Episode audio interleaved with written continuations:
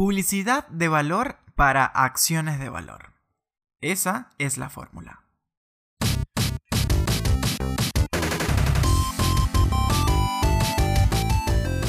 Bienvenidos al podcast de Escuela Geek, creatividad y estrategia digital donde aprendes y aplicas. El objetivo de nuestra publicidad debe ser que el usuario realice una acción que nosotros podamos medir y que dicha acción nos ayude a crecer en nuestra estrategia. Por eso es tan tan importante entender para qué hacemos publicidad. Y en primer lugar hacemos publicidad para dar a conocer nuestro negocio, con una audiencia definida que nosotros queramos hacerle saber que nuestra marca o productos existen. También te puede servir para llegar al corazón de esas personas que alguna vez entraron en contacto con nuestra marca o algún producto, pero no estuvieron convencidas en el momento de comprar. Esto se llama remarketing. Asimismo, podemos hacer campañas publicitarias para atraer nuevos seguidores, para simplemente hacer llegar un mensaje a una comunidad de manera masiva, para captar Mm, correos electrónicos, números telefónicos, nombre, dónde vive, datos de la persona que nos ayude a luego hacer un contacto.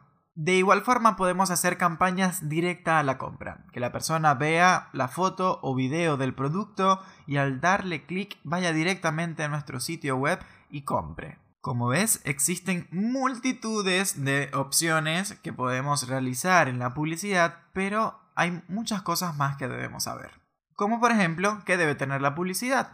Cuando hablamos de los elementos que debe tener la publicidad, hablamos de la imagen y el texto. Deben ser súper llamativos.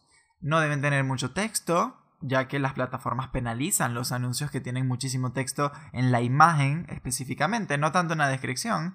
Pero ten en cuenta que si la descripción es muy muy larga y la persona estaba consumiendo algún tipo de, de contenido, si es muy larga no la va a leer, va a pasar de largo a menos que sea un producto súper atractivo.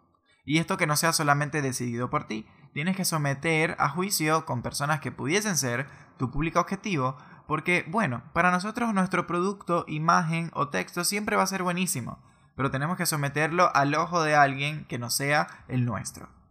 La imagen debe ser súper atractiva, debe ser una imagen que invite al usuario a sentir uno, cómo sería su vida con nuestro producto. Dos, porque lo necesita. Y que el texto sea un complemento. Que no repita lo que tiene la imagen. Tiene que ser algo adicional. Probablemente las características bien contadas. Por favor no hagan textos donde sea, por ejemplo, vende una mesa. Mesa cuadrada, de esquinas no puntiagudas, que no hacen daño, madera marrón, claro eso es súper aburrido. Tiene que vender el producto en, esa descripción. Podría ser una mesa escandinava creada a mano, artesanalmente, súper cuidada, pulida, que hará sentir ese espacio de tu hogar especial. Eso es una descripción atractiva, ¿sí o no? Porque queremos venderle la idea a la persona y queremos que la persona sienta que su vida va a cambiar con nuestro producto. Y precisamente con un post súper aburrido no lo vamos a lograr. Luego viene otra pregunta que quizás te topes en la plataforma cuando estés haciendo anuncios. Y es, bueno, ¿a dónde envío a las personas que hagan clic? ¿A mi sitio web? ¿A mi página en Facebook? ¿A mi perfil de Instagram? ¿Al WhatsApp? ¿A dónde la envío? Bueno, toma nota. Si estás haciendo una campaña de reconocimiento de marca o de branding, es importante que los envíes a tu perfil. Pero no los envíes sin preparar tu perfil. Cuando hablo de la preparación, hablo de que prepares tu perfil, publiques contenido antes de hacer la campaña, que cuando la gente vaya a tu perfil se quiera quedar, te comente, consuma otros de tus contenidos y sienta que vino al lugar adecuado. Si es una campaña para ventas, necesitas colocar el enlace directo al producto que estés comercializando. ¿Por qué? Porque ten en cuenta que el usuario tiene muy poco tiempo para realizar esa compra y que si se decidió y le dio clic es porque quiere ir directo al grano. No le hagas perder tiempo. A menos que estés haciendo una campaña con diversos productos del mismo estilo, es decir, que tenga pequeñas variaciones, ahí sí lo puedes enviar al catálogo completo de tus productos en tu sitio web. Pero entre menos pasos le puedes colocar en el camino, mucho mejor. Si necesitas más bien que la persona te escriba porque necesitas preguntarle más cosas, por ejemplo, es una cotización, son servicios donde necesitas adquirir más información antes de dar un precio, aquí te conviene mandarlos a la bandeja de entrada de Instagram o de Facebook o a tu contacto en WhatsApp para que la persona te escriba y entren en contacto. Ahora bien, si lo que necesitas es tener los datos concretos de esa persona, número, nombre, correo electrónico, te conviene hacer una campaña llamada clientes potenciales. Esta campaña va a tener un pequeño formulario, cuando la persona hace clic en tu anuncio, se llena automáticamente con los datos de Instagram o de Facebook. Y al darle enviar, a ti te llega nombre, correo y número telefónico. Luego de allí tú puedes accionar al contacto a través de email marketing o a través de telemarketing, llamando a esa persona, ofreciéndole el producto, si la mejor vía es el teléfono. Ten en cuenta que a no todos los usuarios les gusta que lo llamen, así que una excelente opción es a través de email marketing. Luego hay factores como el tono y el estilo. Tienes que procurar que ese anuncio suene como tu marca, pero que no sea tan amigable como tú eres con tu comunidad. Te doy un ejemplo. Muchas personas cometen el error de usar el botón de promocionar en Instagram o Facebook para hacer publicidad. Y lo principal es que, uno, estás usando un botón que no te da todas las opciones de segmentación para llegar a la audiencia adecuada. Dos, estás usando un posteo que fue escrito para personas que te siguen. No es lo mismo hablarle a las personas que te siguen que a las que no. Y eso es uno de los mayores errores que se cometen en publicidad. Ten en cuenta que esa persona que le vas a hacer publicidad, a menos que sea remarketing, que ya sabes que es porque te lo dije anteriormente, si no es remarketing, la persona no conoce nada de ti.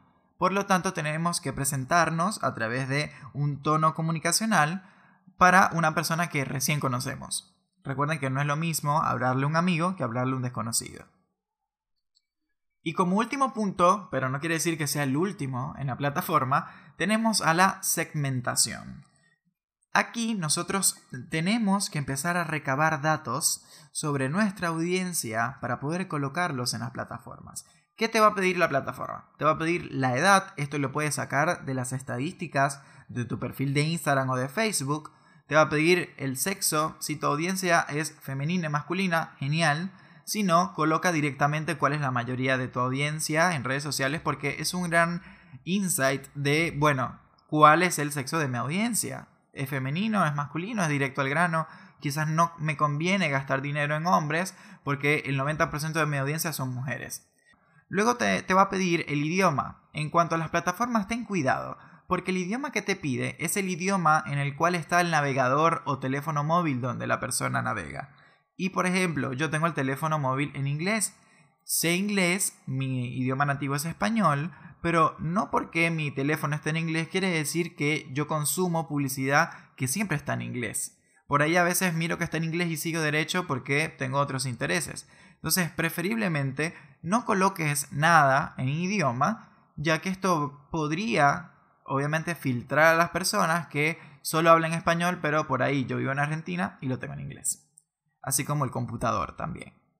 Vas a encontrar opciones como si quieres que la persona esté conectada a Wi-Fi, que indiques específicos teléfonos móviles, pero esto va a depender realmente de tu negocio, si es una variable que puedes tomar o si es una aplicación. Normalmente es recomendable que si tienes la publicidad va orientada a que descarguen una aplicación, coloques que esté en Wi-Fi porque hay personas que les gusta ahorrar datos móviles.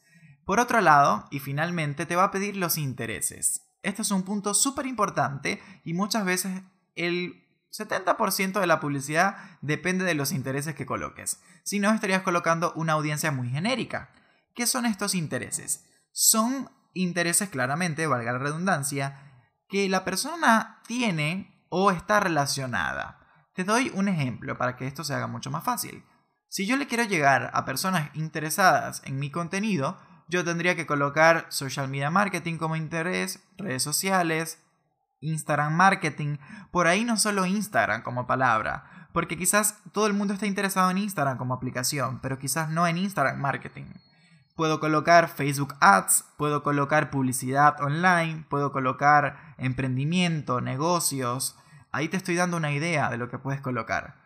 Y esto se puede traducir a tu negocio fácilmente. Si eres un salón de belleza, salón de belleza, spa, cuidados personales, cuidados de belleza, salud e higiene, tienes que pensar qué tiene en la cabeza esa persona que es tu audiencia. Por eso, sí o sí, necesitas escuchar el capítulo número 13 de este podcast, que se llama Cómo definir tu audiencia. Esto te va a ayudar a tener muchas más ideas de qué intereses colocar. No perder dinero en publicidad va a ser totalmente proporcional a que sepas qué estás haciendo. La clase ha terminado. Toma tu lápiz, recoge tu cuaderno y recuerda que la mejor tarea para la casa es aplicar. No olvides compartir este podcast con ese alumno que lo necesita. Hasta la próxima.